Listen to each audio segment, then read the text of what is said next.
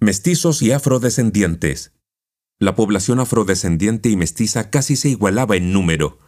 Los primeros vivieron principalmente en Pica y el pueblo de Tarapacá. La mayor parte era libre, otros eran mano de obra esclava. En una época en que la compra y venta de personas era legal, el precio de cada esclavo variaba según su edad y estado de salud. La vida de un hombre mayor y ciego, por ejemplo, valía menos que la de otro joven y sano. Las mujeres se consideraban una inversión, pues los hijos e hijas que tenían también eran esclavos.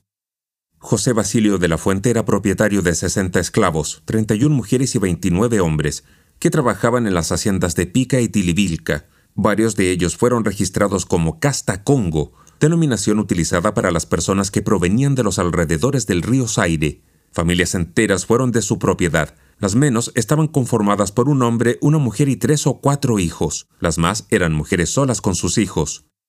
Los afrodescendientes libres en su mayoría eran pobres. Como los mestizos, se desempeñaron en diversas labores. Algunos conformaban milicias que trabajaban para la élite, vigilando sus haciendas o casas. Otros se empleaban como mano de obra en guantajaya y faenas mineras, desplazándose frecuentemente de un lugar a otro en búsqueda de trabajo.